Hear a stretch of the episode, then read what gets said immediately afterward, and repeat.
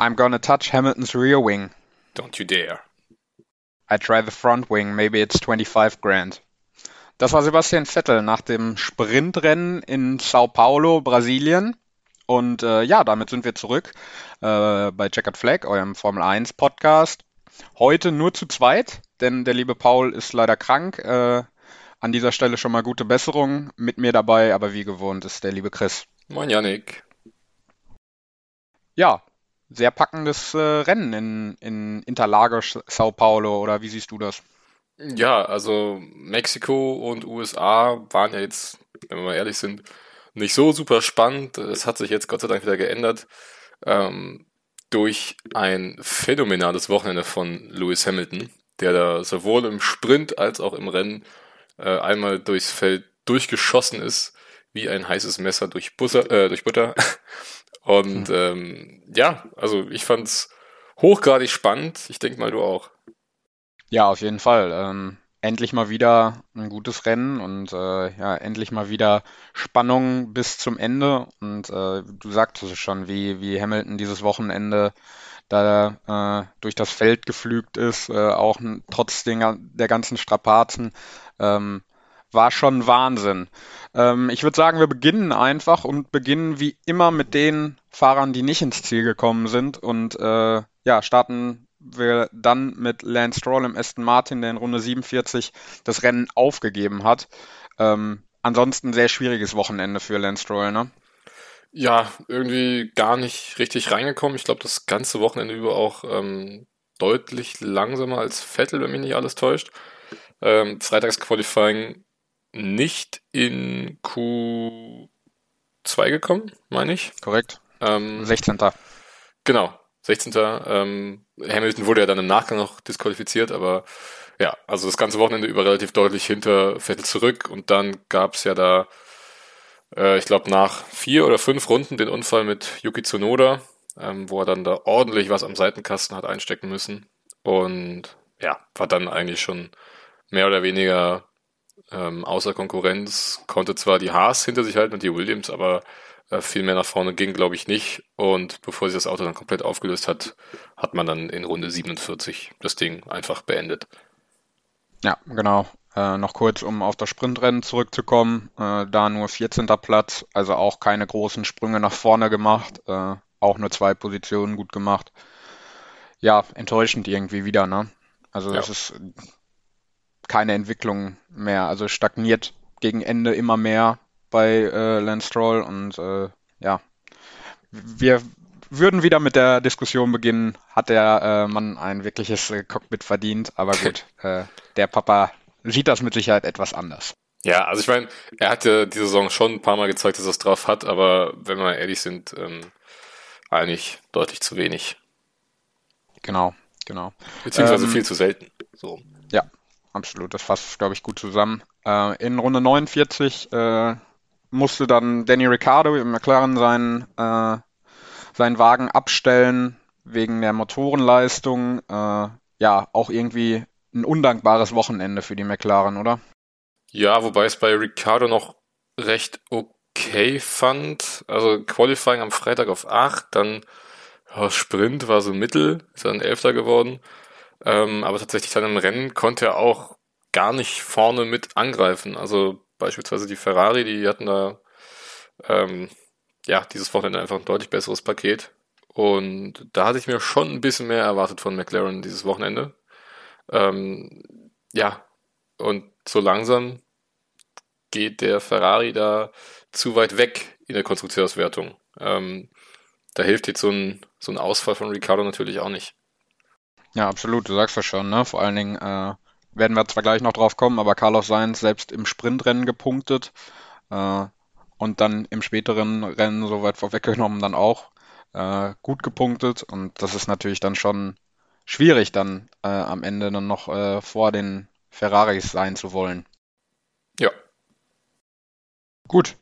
Ähm, dann beginnen wir mit denen, die ins Ziel gekommen sind und äh, das sind ja wie fast in jedem Rennen äh, auf den letzten beiden Plätzen die Haas, äh, Mick Schumacher auf Platz 18, geschlagen von Nikita Marzipin. Äh, ja, wenig spektakuläres Rennen. Ne? Marzipin war, glaube ich, sehr emotional nach dem äh, Sprint-Qualifying.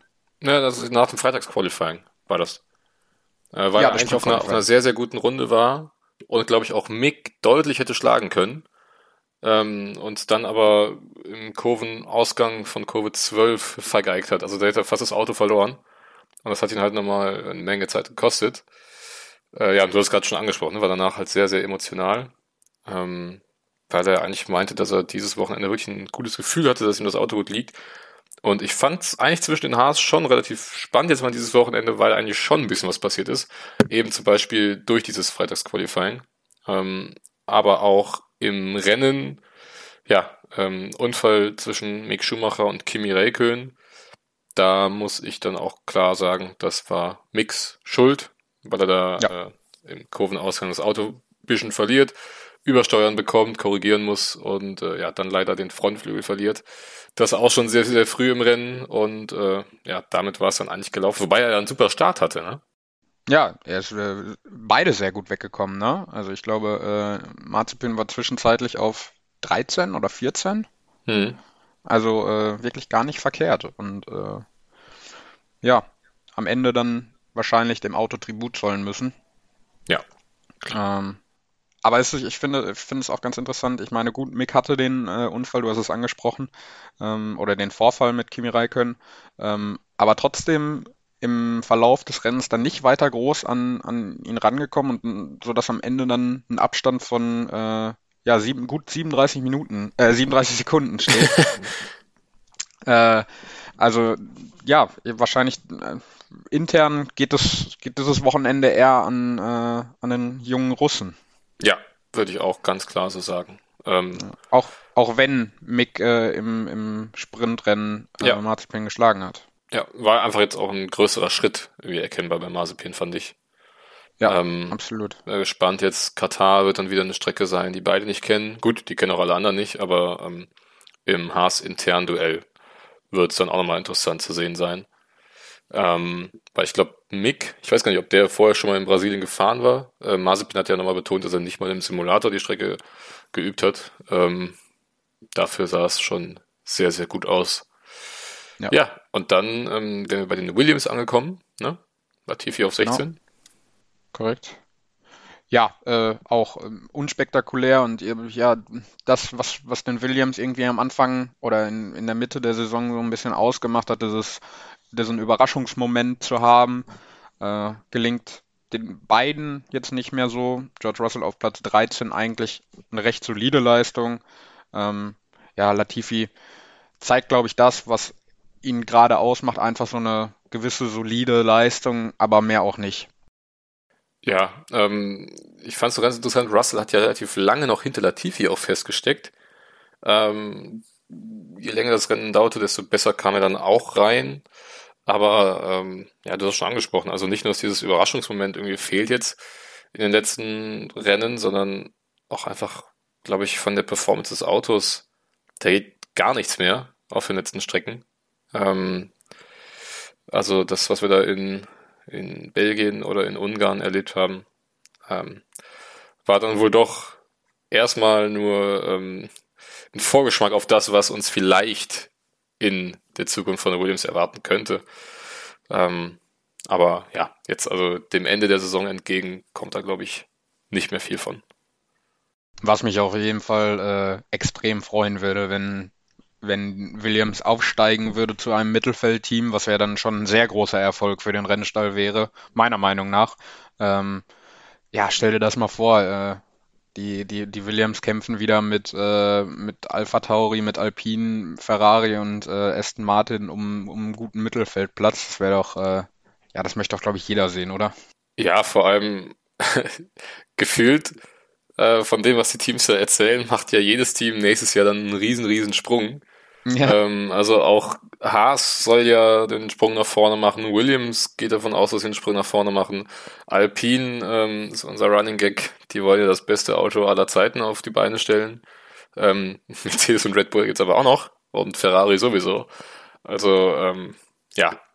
Ich freue mich schon äh, wie Bolle auf die neue Saison. Ähm, drei Rennen haben wir jetzt noch und ab dann geht's wieder richtig schön los mit Spekulationen darum, wer denn nächstes Jahr wo einzuordnen ist mit den neuen Autos. Aber ähm, kommen wir noch zu Platz 15 und 14. Äh, auf 15 dann Tsunoda. Ähm, musste sich ja eben den neuen Frontflügel holen nach dem Crash mit Stroll und danach, äh, ja, auch nichts Halbes und nichts Ganzes irgendwie. Nee, nicht wirklich. Ähm, irgendwie auch, ja, irgendwie so ein komisches Rennen für, für die äh, Alpha Tauri. Ich fand beide, auch Pierre Gasly, war irgendwie so, das war, das war nichts Halbes, nichts Ganzes. Ähm, man wusste nicht genau, geht da noch mehr oder ja, oder doch nicht. Äh, ja, gut, Yuki Tsunoda dann am Ende auf Platz 15. In dem äh, Bereich hat er sich in dieser Saison häufig aufgehalten. Äh, ja, kann man nicht viel Großes zu sagen in diesem, an diesem Wochenende. Ja, ist halt einfach zu wenig, ne? Also für Alpha Tauri. Ja. Ich meine, Gasly äh, auf Platz 7 ist immer noch bockstark. Also ähm, beide Mercedes, beide Red Bull und beide Ferrari vor ihm. Und ich denke auch mal, mittlerweile sind wir wieder da angekommen, dass Ferrari deutlich stärker ist oder sagen wir mal zumindest mal stärker ist als der Alpha Tauri. Und ähm, von daher, ich meine, die McLaren waren auch nicht in der Lage, an ähm, Gasly ranzukommen, beide Alpine hinter sich gehalten. Ähm, deswegen bei Gasly würde ich sagen, Job erfüllt mit P7. Äh, für Zunoda halt, ja, zieht sich so ein bisschen die Saison durch, ne? Ja, vor allem, wenn man äh, bedenkt, dass, dass die immer noch gleich in der äh, Konstrukteursweltmeisterschaft sind, stehen jetzt beide bei 112 Punkten, äh, ohne die sechs Punkte von Gasly, äh, ja, wäre es dann auch schon wieder äh, größer geworden, der Abstand, oder wäre der Abstand größer geworden. Ja. Und äh, das wird wahrscheinlich, ja, somit äh, das heißeste Duell im Mittelfeld, wer da am Ende den äh, fünften, äh, fünften Platz dann belegt. Also Momentum würde ich sagen, momentan sogar fast eher bei Alpine, weil Alpha Tauri nur diesen einen Fahrer hat, um Punkte zu holen und das ist Pierre ja. Gasly und sage, ja. nicht Yuki Tsunoda. Ja, bin ich voll bei dir. Ja, dann äh, würde ich sagen Platz 14, Toni äh, Giovinazzi. Jo. Ja, auch wenig, wenig spektakulär, ne? Wenig spektakulär. Ja, eigentlich äh, wie immer kaum im Bild das ganze Rennen über. Und ähm, wenn wir mal bei Giovinazzi den Newsblog ein bisschen vorziehen wollen, wir nehmen jetzt am Montag um 12.30 Uhr gerade auf. Und ähm, Alfa Romeo wird für uns morgen, für euch äh, heute, wenn ihr den Podcast hört, am Dienstag ähm, nach dem Brasilienrennen, äh, wird Alfa Romeo bekannt geben, wer denn der zweite Fahrer neben Valtteri Bottas nächstes Jahr sein wird. Ähm, wie gesagt, wir wissen es jetzt noch nicht. Äh, wenn ihr den Podcast hört, könntet ihr es eventuell schon wissen. Ähm, was vor dem Wochenende schon in Hongkong gesichtet wurde, waren Poster und Plakate ähm, mit Guan Yu Zhu, dass er der erste chinesische Formel 1-Fahrer sein wird. Und ähm, ja, nachdem eben die Andretti-Familie ähm, ihre Kaufinteressen zurückgezogen hat in den vergangenen Wochen, ähm, war Colton Hurter dann auch kein Kandidat mehr für Alfa Romeo. Und ähm, ja, mehr oder weniger nur noch Guan Yu Zhu und Oscar Piastri waren dann in der Verlosung um diesen letzten Platz. Und Piastri hat vor Wochen schon getwittert, dass seine Chancen ähm, quasi gleich null sind. Äh, Zhu bringt zwischen 30 und 40 Millionen Sponsorengelder aus China mit. Und damit alles andere als Guan Yu wäre eine Überraschung für mich du sagst, es wäre für mich auch gewesen, irgendwie so der logische Nachfolger dann äh, aufgrund des Geldes, aufgrund des Geldes, wobei ja auch äh, eine Menge Talent in dem Chinesen steckt. Ja, aber halt auch, weil also, Giovinazzi einfach nicht mehr geliefert hat, ne? Also genau, absolut. Ja. Mindestens mal seit Monster, würde ich sagen, wo er wirklich dann im absoluten Fokus auch stand, dass er jetzt liefern muss, kam einfach nichts mehr. Also ähm, ja. ne, Kimi hat es jetzt in den letzten Wochen schon nochmal geschafft, äh, den Wagen noch ein bisschen weiter oben in der Endplatzierung äh, zu, ähm, ja, zu platzieren. Ähm, Alfa Romeo hat nicht viele Punkte geholt diese Saison, nur elf, ne? also ist schon schwierig, aber wenn man sich dann das Verhältnis anguckt, Raikön 10, Giovinazzi 1, ähm, ja, dann ist es einfach zu wenig. Ja, passt nicht ganz, stimmt. Vor allen Dingen dann haben wir äh, auch keinen Italiener mehr als Fahrer in der in der Formel 1. Genau. Ja, der Wir haben dann nur noch äh, nur noch Luca Giotto, der noch Formel 2 gefahren ist, aber ob der jetzt noch ein Jahr Formel 2 fahren wird, müssen wir auch erstmal sehen. Wird dann, glaube ich, schon seine vierte oder fünfte Saison. Äh, ist ja auch ein teurer Spaß, Formel 2 zu fahren. Ja. Ähm, sind, glaube ich, zwei Millionen, die du als Fahrer da erstmal zur Verfügung stellen musst, um mitfahren zu dürfen. Also, ähm, naja, um den italienischen Formel 1 Sport sieht es gerade, äh, was die Fahrer betrifft, nicht ganz so rosig aus. Ja, genau. Ähm, George Russell auf Platz 13, wir haben ihn eben schon kurz angesprochen, auch wenig, äh, ja, oder sehr unauffällig äh, im Sprintrennen, auch nur auf Platz 17 am Ende. Äh, konnte auch nicht für Furore sorgen, konnte immerhin ein Alfa Romeo und ein Alfa Tauri hinter sich lassen, den Teamkollegen geschlagen, beide Haas natürlich auch. Aber, äh, ähm, was man ja auch sagen muss, was wir eben noch gar nicht bei Latifi angesprochen haben, er hat Russell nicht nur im Freitagsqualifying, sondern auch im Sprint geschlagen. Ähm, ja, aber vor allem eben in dem Freitagsqualifying, ähm, also das traditionelle Qualifying, sage ich mal. War jetzt das erste Williams Qualifying, was Russell verloren hat, oder? Ich glaube, oder hatten wir vor. Ich meine, im Sprint in Monza hat Latifi auch schon den, den Russell geschlagen, aber wenn wir jetzt das, ja. das reine traditionelle Qualifying betrachten, ist es das erste, was äh, Russell verloren hat gegen Latifi. Ja, ja, schau an. Ja, wird äh, den Kanadier dann aber auf jeden Fall auch mal boosten äh, und vielleicht nimmt da, kann er davon ein bisschen Schwung mit in das nächste Jahr nehmen, wenn dann Alex Albon der Teamkollege ist. Ja, Oh ja, das wird auch wieder eine interessante Paarung. Aber du hattest es ja sowieso schon in der letzten Woche ein bisschen angesprochen, dass Latifi so langsam halt die Kurve kriegt. Ähm, klar, es ist sehr langsam, aber ähm, ich meine, den Russell muss auch erstmal schlagen. Ja, absolut, absolut. Ich meine, im Rennen dann zeigt Russell halt immer noch, dass wer der, wer der Boss bei, bei Williams ist, aber äh, ja, trotzdem. Äh, muss man ja auch anerkennen, dass da eine Entwicklung stattgefunden hat. Ja, dann Platz 12, Kimi Räikkönen. Ähm, ich weiß nicht, ob du die Szene gesehen hast vor dem Rennen, ist er aus der Boxengasse gestartet, äh, mhm, mhm. wo er wieder on fire war mit seinen Gestiken und äh, ja, ich will gar nicht wissen, was da für Schimpfwörter geflogen sind durch die, durch die Boxengasse. Ich hätte gerne den äh, Funkspruch noch gehört. Hätten wir den heute ja, zur, ja. Zur, äh, zum Einstieg in die Folge nehmen können. Weißt du, was er da gefordert hat? Weil er ist ja wirklich in, mit den Armen gerudert. Ja, also und, so wie ich äh, seine Armbewegungen verstanden habe, würde ich sagen, dass äh, die Heizdecken runtergenommen werden sollten. Weil da vorne standen dann schon Perez, äh, Hamilton, ähm, diese Bottas, äh, Verstappen und Co., die standen da vorne alle schon in der Startaufstellung. Und äh, der Raikön hatte immer noch die Heizdecken drauf in seiner Boxengarage. Ähm, und da ist ja so gedeutet, dass die weggenommen werden sollen, damit er sich da vorne aufstellen kann. Ähm, ja, ist dann ja eh erstmal ein bisschen mit Rückstand ins Rennen reingegangen, aber spätestens dann nach den zwei, drei Runden, wo es dann das Safety Car gab, ähm, ja, hat er dann eh wieder aufgeschlossen. Aber ging auch nicht viel. Und eben noch ein ordentliches Rennen gefahren.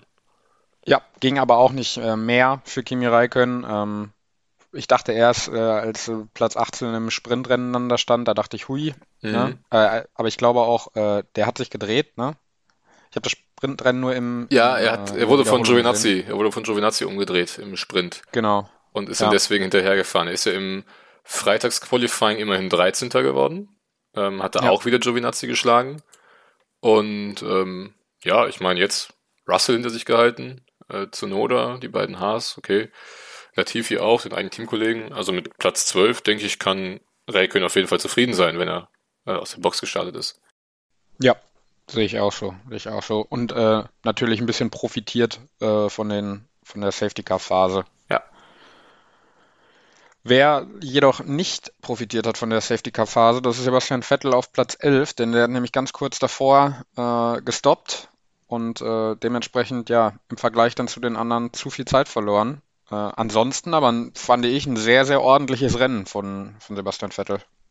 Ja, auch ein ordentliches Wochenende eigentlich. Ne? Also gut, Freitagsqualifying P11 ist okay. Dann äh, im Sprint auf 10 gefahren sogar. Und äh, ja, Rennen dann wieder 11 ist halt unglücklich, weil dieser eine Punkt dann leider doch nicht da ist. Aber ähm, ja, den Teamkollegen locker in die Tasche gesteckt. Und ähm, muss dann wahrscheinlich einfach mal so ein bisschen hoffen, dass in Katar, weil niemand diese Strecke kennt, er vielleicht nochmal dann da so ein bisschen mit Glück vorne reinpurzeln kann, vielleicht mal ein paar Punkte mitnehmen kann. Ansonsten wird uns ja eben schon gesagt, der Aston Martin, glaube ich, auch einfach nicht zu mehr imstande momentan. Ja, ja, genau, ja. Ja, ich fand es wirklich schade, wo, wo die ähm, Safety-Car-Phase dann kam, kam und äh, ja, er kurz vorher gestoppt hat, weil er war ja wirklich in der Region bei Gasly, Ocon ähm, oder zu dem Zeitpunkt noch Hamilton, ähm, was ja wirklich nicht verkehrt war. Also ja. ähm, Platz 7 zu halten und der konnte die Linie halten, hat ihn dann, glaube ich, im Fight mit äh, Danny Ricciardo ein bisschen verloren, aber gut. Ähm, am Ende steht ein elfter Platz da. Du sagst, das ist kein Punkt und äh, ja, ein bisschen schade, aber ist halt nicht mehr drin. Platz 10 dann, wahrscheinlich der ja irgendwie so ein bisschen Unglücksrabe des Rennens, denn Entschuldigung, es war so, ja direkt nach den ersten 50 Meter, glaube ich, schon gelaufen für Lando Norris. Äh, ja, Lando Norris auf Platz 10 äh, mit einem Vorfall äh, ja direkt nach dem Start mit Carlos Sainz, seinem alten Teamkollegen, wo er sich dann einen Plattfuß geholt hat und äh, ja, dem Feld erstmal komplett hinterherfahren musste. Am Ende dann zehnter Platz, äh, finde ich tatsächlich sogar noch recht stark. Äh, aber da war eigentlich, glaube ich, ein bisschen mehr drin für die McLaren. Ja, also ich fand es auch ähm, definitiv äh, äh, respektabel, mal mindestens, dass er da noch in die Punkte gefahren ist. Aber ähm, wenn wir mal ehrlich sind, war es, glaube ich, auch zu einem großen Anteil seine eigene Schuld, weil er Sainz außenrum überholen wollte und dann einfach extrem früh schon links rüberziehen wollte. Ähm, ja, und dann eben einfach über Sainz Frontflügel gehoppelt ist und sich dabei dann den Reifen aufgeschlitzt hat. Also wäre denke ich, vermeidbar gewesen, dieser Plattfuß und dementsprechend dann auch dieses schlechte Ergebnis. Also zumindest mal die beiden Alpinen hätte er mit Sicherheit bekommen und äh, vielleicht auch noch ein Gasly. Ob es für die Ferraris gereicht hätte, weiß man nicht. Ähm, ja, Platz 10 auf jeden Fall viel zu wenig für McLaren, weil die haben jetzt nur einen Punkt mitgenommen. Ferrari hat 18 Punkte geholt in Brasilien und damit haben wir jetzt schon einen Rückstand von 31,5 Punkten für McLaren auf Ferrari. Ähm, und eigentlich in den letzten Wochen reden wir nur noch darüber, dass McLaren einfach nicht mehr das Tempo von Ferrari mitgehen kann. Und jetzt sind es schon 31 Punkte, nur noch drei Rennen. Ähm, also da braucht McLaren nochmal, ja, einen richtig dicken Fisch, um irgendwie nochmal aufschließen zu können auf Ferrari. Ja, ich äh, muss dich korrigieren, die haben sogar 19 geholt. Du hast den äh, dritten Platz von Carlos Sainz vergessen, der auch noch stimmt, einen Punkt gab. Stimmt, ja, völlig richtig. Also äh, nochmal ein Punkt, äh, noch ein Punkt mehr, aber äh, ja, dazu gleich. Ja, wird, wird eng, ne? Also jetzt bei drei verbleibenden Rennen nur noch äh, ja, 75 Punkte maximal. Äh, wenn, wenn, wenn äh, McLaren das gewinnen sollte, was ich nicht glaube. Aber es wird, wird schon sehr eng, die, die Ferraris nochmal zu holen, gerade bei der Pace und dem Momentum, was Ferrari gerade hat. Ja, hat. ja, definitiv. Ja. Ja. Dann Platz 9. Ähm, ja, können wir 9 und 8 eigentlich direkt zusammen machen. Äh, Fernando Alonso und Esteban Ocon. Äh, sechs Punkte geholt. Ich würde sagen, in die Punkte fahren. Ziel erfüllt für dieses Wochenende bei Alpine. Ähm, gleich geblieben mit, mit den Alpha äh, Tauris. Ähm, an, aber ging auch nicht so viel, aber es ist halt eine solide Leistung gewesen, ne? Ja, also, ähm, wie gesagt, du hast gesagt, ähm, mit Alpha Tauri gleich geblieben, beide jetzt bei 112 Punkten. Ich gucke nochmal gerade den Sprint an. Da hatten wir ähm, Ocon auf 9, 9 Alonso auf 12, genau. Ähm, Im Freitagsqualifying beide auch in Q3 gewesen, da dann aber mit 9 und 10 auf den beiden letzten Plätzen. Ähm, aber ja, also grundsolide fand ich jetzt von Alpine. Ähm, man konnte das Tempo schon mitgehen, glaube ich, von Gas. Ich weiß jetzt am Ende nicht, wie groß der Abstand dann war. Ähm, Alonso ja auch dann im Samstagstraining sogar Erster gewesen. Also da hat er nochmal kurz gezeigt, wozu er imstande ist. Ähm, ja, ist glaube ich schon alles sehr schnell gesagt, wenn wir sagen, Ziel erfüllt. Ja, sehr genau. Solide. 16 Sekunden waren es am Ende auf äh, Pierre Gasly. Okay. Äh, also, ja.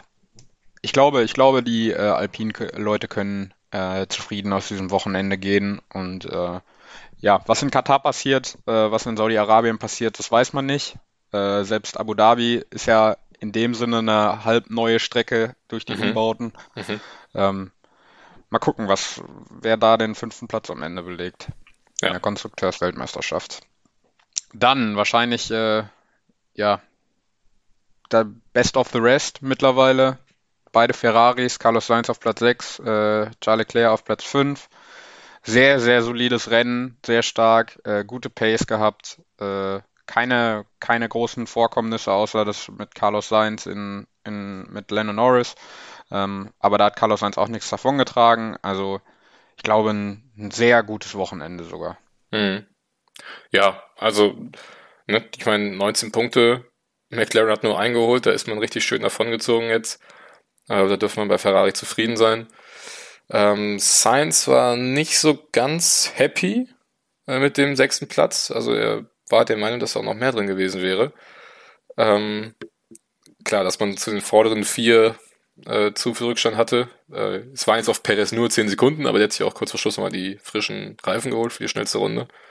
Ähm, ja, mein Gott, geschenkt. Aber Hauptsache Ferrari ist mal mindestens wieder in den Top 3 drin, ähm, was die Konstrukteurswertung betrifft. Ich glaube, das ist jetzt auch erstmal wieder das Ziel, äh, sich da ganz klar vor McLaren zu behaupten.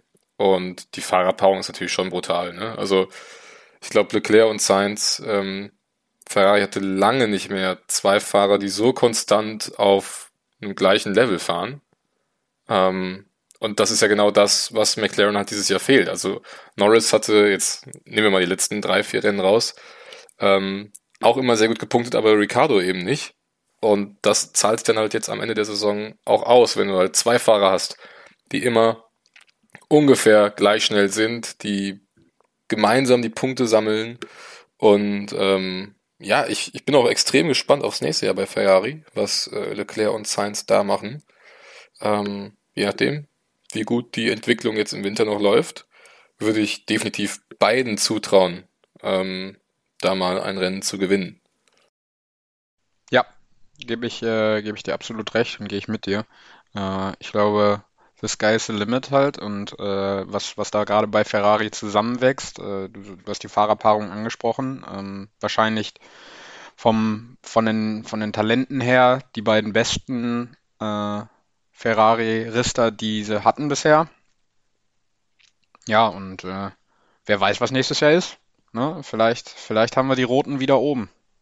Ja, alles möglich. Ähm, Wenn es nach Binotto geht, äh, dann wird es wahrscheinlich auch so sein. Ja. nee, aber ähm, bin ich sehr, sehr gespannt, ähm, was Ferrari da noch rausholt. Ich gehe jetzt einfach mal drei Rennen vor Schluss davon aus, dass sie den dritten Platz festigen werden und einfahren werden in der Konstrukteurswertung. Und ähm, da muss man eben nochmal gucken, ob vielleicht Leclerc und Sainz sogar noch an Norris vorbeigehen können in der Einzelfahrerwertung, weil Norris jetzt nur noch drei Punkte vor Leclerc. Und wenn wir uns das Momentum mal so anschauen und dann hochrechnen, noch drei Rennen, dann ist es durchaus im Bereich des Möglichen für Leclerc, da noch den Briten zu packen. Sainz ist noch ein bisschen weiter weg. Der steht jetzt gerade bei 139,5 Punkten. Norris hat 151.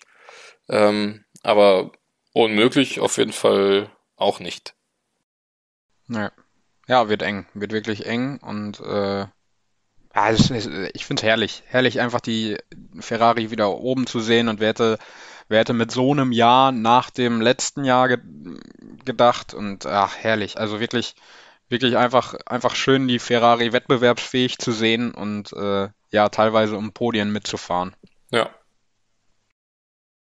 Wer mittlerweile, äh, oder wer, wer es dieses Wochenende nicht aufs Podium geschafft hat, ist äh, Sergio Perez im Red Bull, der ja eigentlich ein recht gutes Wochenende hatte, finde ich, aber dann letztendlich doch keine Chance hatte, den Bottas am Ende zu kriegen.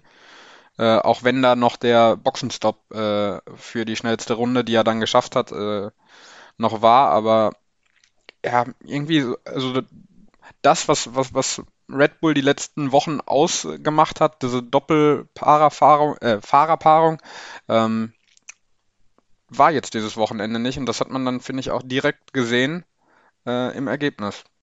Ja, also äh, was es ja fast in den Funkspruch des Tages bei uns geschafft hätte, war ja, ähm, was Sergio Perez im Rennen gesagt hat, äh, tell Max uh, to give me DRS.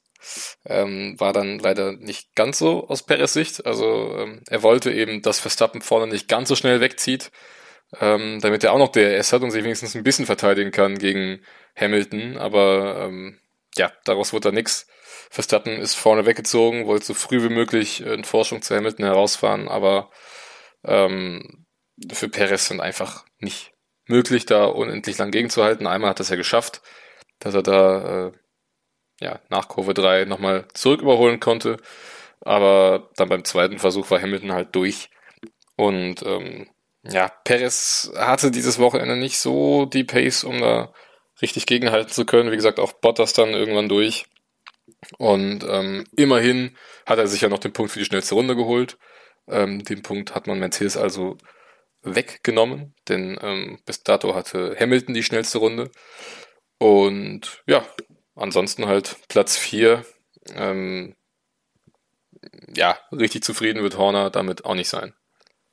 Nee, kann er auch nicht. Also ähm, ich glaube, die Red Bulls sollten das Ziel haben, jedes oder den Anspruch haben, jedes Rennen zu gewinnen und das am besten mit einem Doppel, mit einem Doppelsieg. Äh, gut, jetzt steht ein zweiter und ein vierter Platz am Ende da. Verschärft den WM-Kampf nur, würde ich sagen. Und natürlich auch die Konstru äh, Konstrukteursweltmeisterschaft. Das natürlich auch. Also Bottas ist jetzt wieder um zwei Punkte weggezogen in Perez. Ähm, heißt, es sind jetzt wieder 25 Punkte zwischen Bottas und Perez. Das ist schon nochmal ein bisschen mehr als jetzt äh, die Pünktchen zwischen Norris und den beiden Ferraris.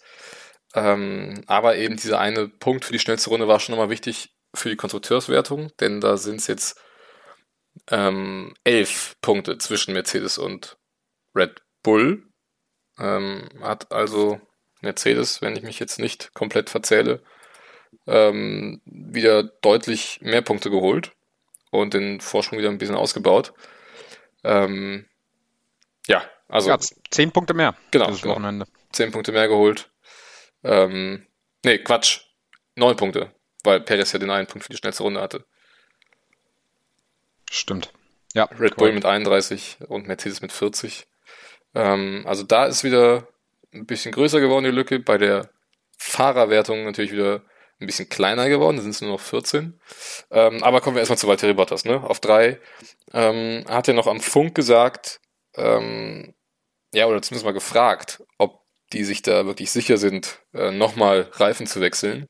Und ähm, Bottas hat danach sogar noch gesagt, ja, wir haben jetzt gerade hier ein, ein, lockeres oder einen lockeren Doppelsieg weggeschmissen, das fand ich ganz interessant.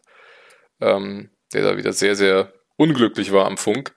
Ähm, für ihn, ja, wieder ein Podium, 15 Punkte. Ähm, er hätte aber schon lieber den zweiten Platz geholt, glaube ich. Und ich glaube, es wäre auch drin gewesen. Also es wäre drin gewesen, am Ende stehen nur noch drei Sekunden äh, Rückstand auf den zweiten Max Verstappen. Und ich glaube, er hätte es wirklich drin gehabt. Also lass das Rennen noch drei Runden mehr gehen, dann hat er aufgeschlossen und wer weiß, was dann passiert wäre. Ähm, was ich aber trotzdem gut fand, äh, generell, erstmal hat er das Sprintrennen gewonnen, was sehr stark war. Ähm, dass dieser WM-Kampf, und das ist jetzt generell äh, teamunabhängig, äh, finde ich sehr fair dann noch irgendwo verläuft. Also auf der Strecke gibt's dann äh, klar diese kleinen Mätzchen wie letzte Woche in äh, Mexiko, wo ähm, äh, Max Verstappen dann äh, den Valtteri Bottas für die schnellste Rennrunde ausgebremst hat. Äh, das finde ich alles in Ordnung, aber äh, es ist nicht, dass irgendeiner den anderen rausschiebt oder die B-Fahrer dann irgendwie äh, ihren, ihren Anteil daran haben.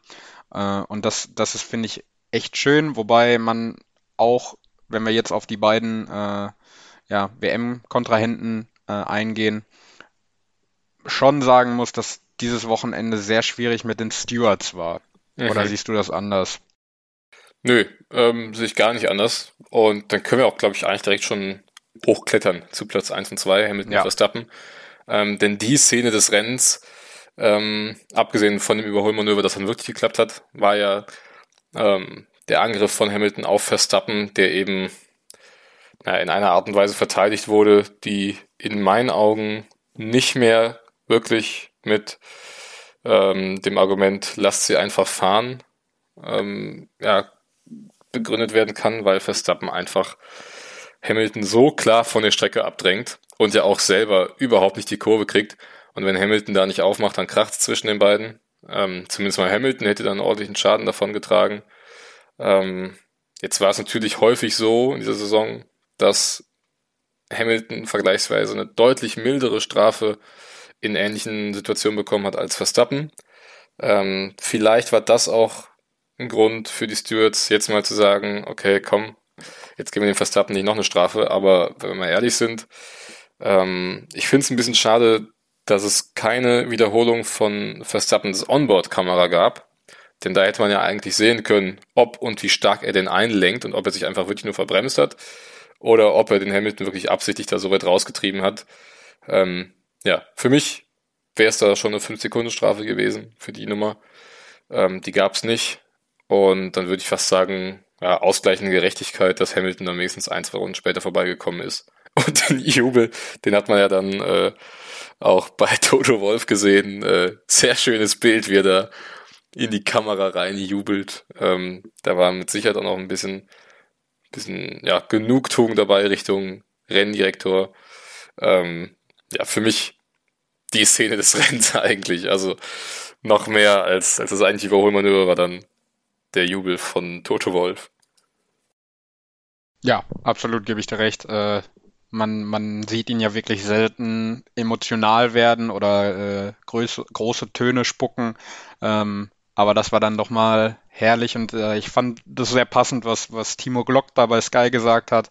Äh, es ist vielleicht ein bisschen drüber, aber es ist eigentlich genau das, was wir sehen wollen, diese Emotionen im WM-Kampf und es sind nur noch drei Rennen und ja, das macht es ja jetzt auch irgendwo aus. Also man merkt, da ist, da ist eine Rivalität und äh, da sind Emotionen im Spiel und ja, das, das lässt einen doch, äh, ja, das macht Spaß, macht einfach Spaß und finde ich gut, dass sowas auch mal kam, gerade weil man das ja von Red Bull und Christian Horner äh, auch gewohnt ist, dass da mal äh, ja sowas kommt.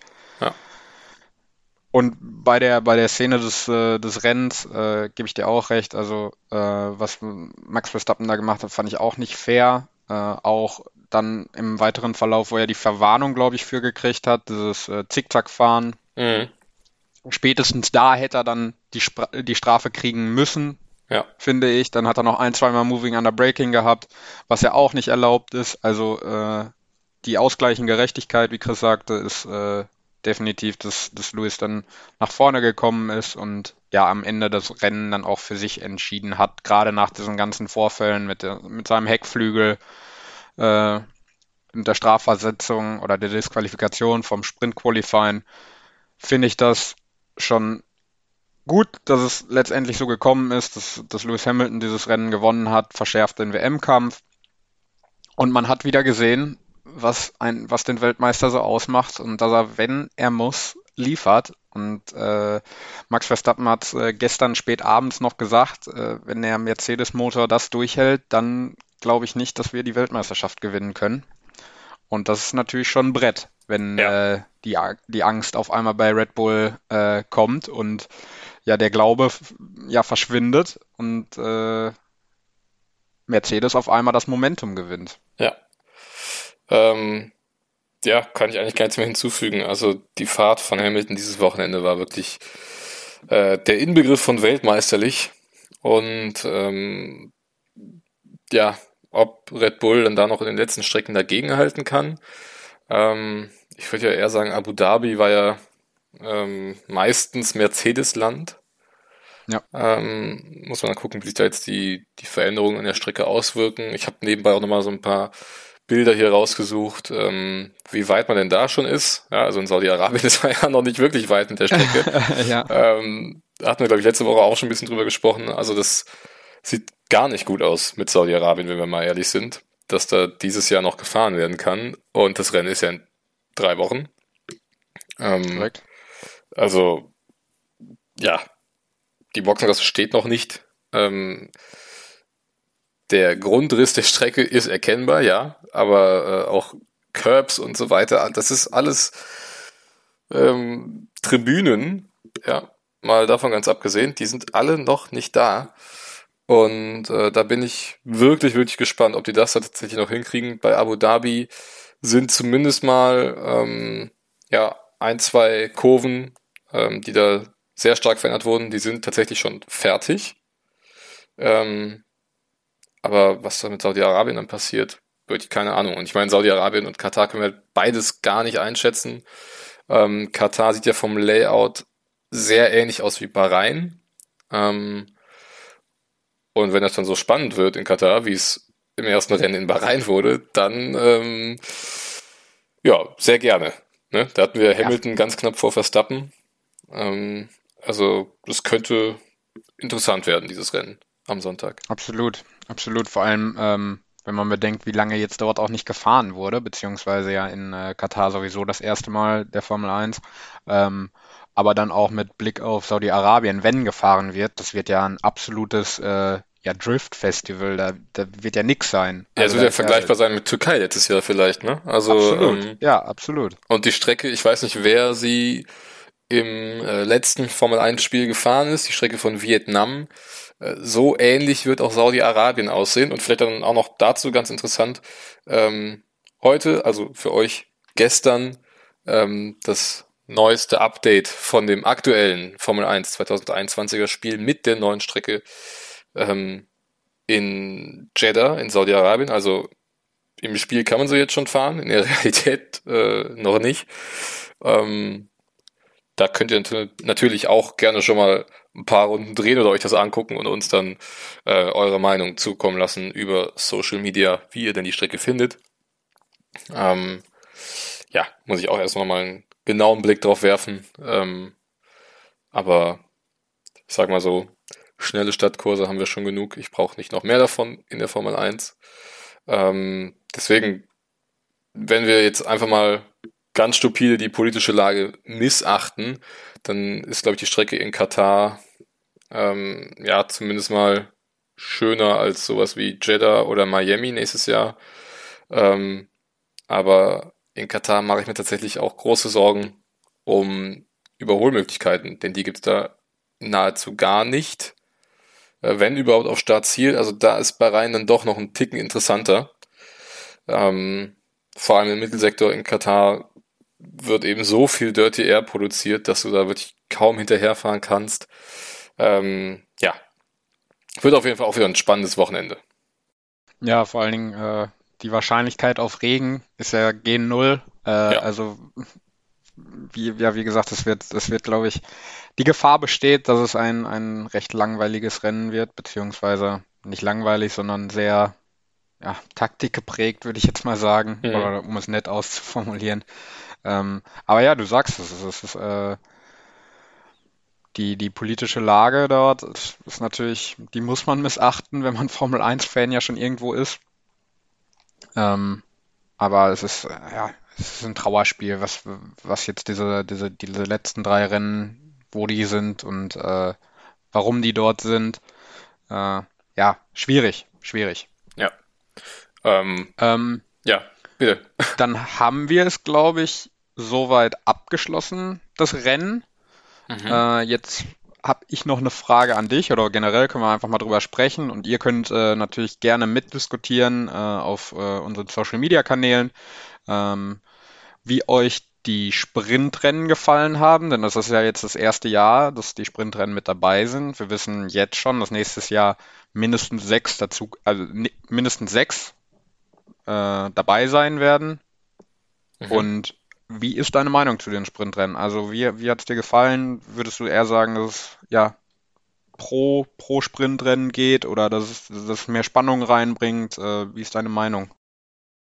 Ähm, also ich muss ganz ehrlich sagen, dass ähm, mir die Sprint-Qualifyings nicht gefallen. Ich würde lieber bei dem alten System bleiben, ähm, weil das eben jetzt auch schon über Jahre funktioniert hat. Ähm, ja, ich kann natürlich verstehen, wenn die Veranstalter sagen, wir wollen jeden Tag für die Zuschauer interessant machen an der Strecke, ja, sowohl den Freitag als auch Samstag und Sonntag. Ähm, aber ja, ob man das unbedingt mit dem Sprint-Qualifying braucht, weiß ich nicht. Wie siehst du das denn? Ja, äh, eigentlich ähnlich. Ähm, vor allen Dingen, ich, ich finde, du, du hast einen ganz interessanten Punkt angesprochen, dass äh, der Veranstalter möchte, äh, dass den Zuschauern an jedem Tag etwas geboten wird. Und äh, teilweise ist es ja sogar so, dass die Qualifyings äh, oder das Qualifying für das, für das Rennen interessanter sind als das Rennen letztendlich. Und finde ich, finde ich schade, dass sich das so entwickelt, dass immer mehr gefahren wird, weil man irgendwo auch den Reiz an dem Rennen, an dem Hauptrennen dann letztendlich verliert. Mhm. Ähm, auch wenn das natürlich nochmal äh, ja so ein bisschen ja, höher gerankt wird, äh, das Hauptrennen, was ja auch gut ist.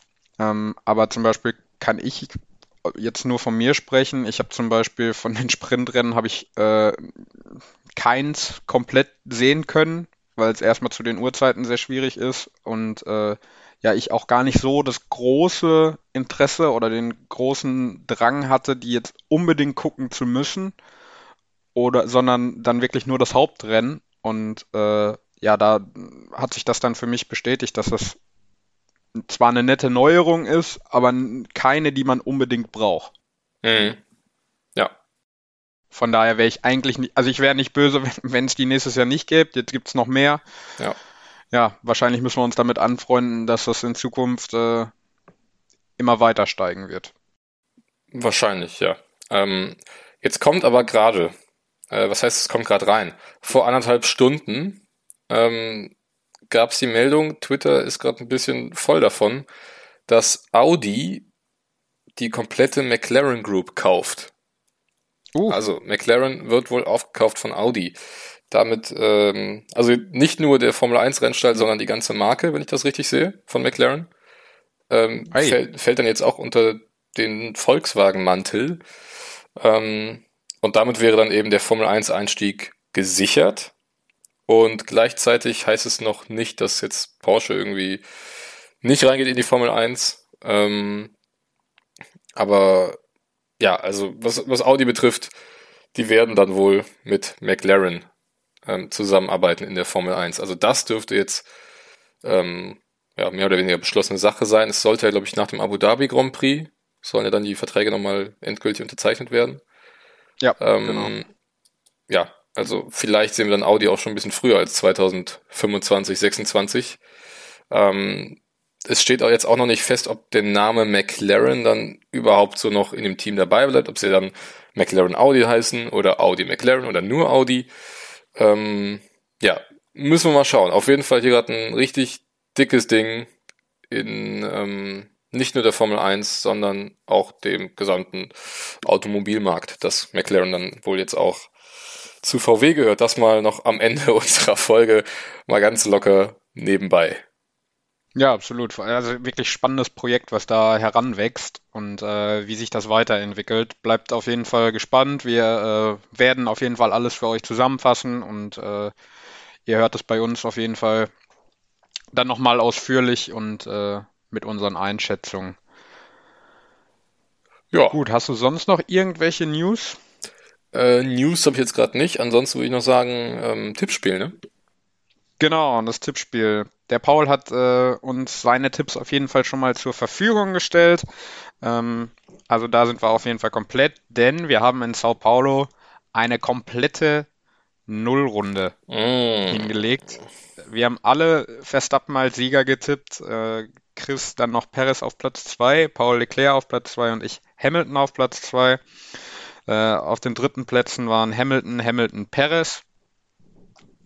Dementsprechend keine Punkte an diesem Wochenende, was uns natürlich jetzt ganz schön unter Zugzwang bringt, denn uns gehen so langsam die Rennen aus, den Paul einzuholen.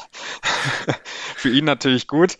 Ähm, die, da Paul ja jetzt immer noch äh, an der Spitze ist im, in der Gesamtwertung mit 15,5 Punkten, danach komme ich mit 11,5 äh, Punkten und Chris mit 11 Punkten, äh, darf Chris jetzt auch starten für Katar. Hm, ja, ist natürlich schwierig, wenn man so aus den letzten Jahren gar keine Anhaltspunkte hat. Ähm, das ist jetzt so ein bisschen Tipp ins Blinde rein. Ähm, vielleicht wäre es aber dann besser, wenn wir erstmal Pauls Tipps vorlesen, oder? Ja, können wir auch machen. Ähm, Paul hat äh, auf Platz 1 Verstappen, äh, Verstappen gezippt. Verstappen. Auf Platz 2.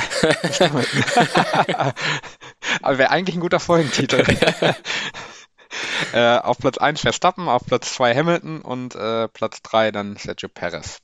Mm, Dann sage ich auf Platz 1 Hamilton, auf Platz 2 Max Verstappen und auf Platz 3 Valtteri Bottas. Also das Podium von dieser Woche. Äh, richtig, ja. Gut. Ähm, ich sehe tatsächlich auch Hamilton auf Platz 1, weil ich glaube, die neu gefundene Motorpower ist, wird die jetzt durch die letzten Rennen tragen. Äh, sehe sogar, dass Mercedes einen Doppelsieg feiert. Mit Valtteri Bottas auf Platz 2.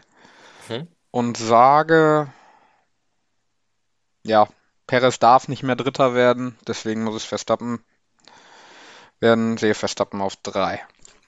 Ja, Gut, dann hätten wir das Rennen abgefrühstückt. Diesmal eine etwas kürzere Folge. Ähm, dann nochmal an dieser Stelle äh, gute Besserung an Paul. mhm. Drückt die Daumen, dass er nächste Woche wieder fit ist und dabei sein kann. Ähm, ja, mir bleibt nur zu sagen, bleibt gesund. Äh, bei dem Stand im Moment Richtung Pandemie äh, ist das, glaube ich, das Wichtigste. Und äh, ja, gebe die letzten Worte dann an Chris. Ja, du, da kann ich mich dir wie immer nur anschließen. Ich freue mich auf das nächste Rennen jetzt schon, auch wenn, wie gesagt, ne, die politischen Umstände da in Katar mit Sicherheit nicht gut sind. Ähm, gefahren wird leider trotzdem. Und dann hören wir uns wieder nächste Woche nach dem Katar-Rennen. Macht's gut. Ciao, ciao.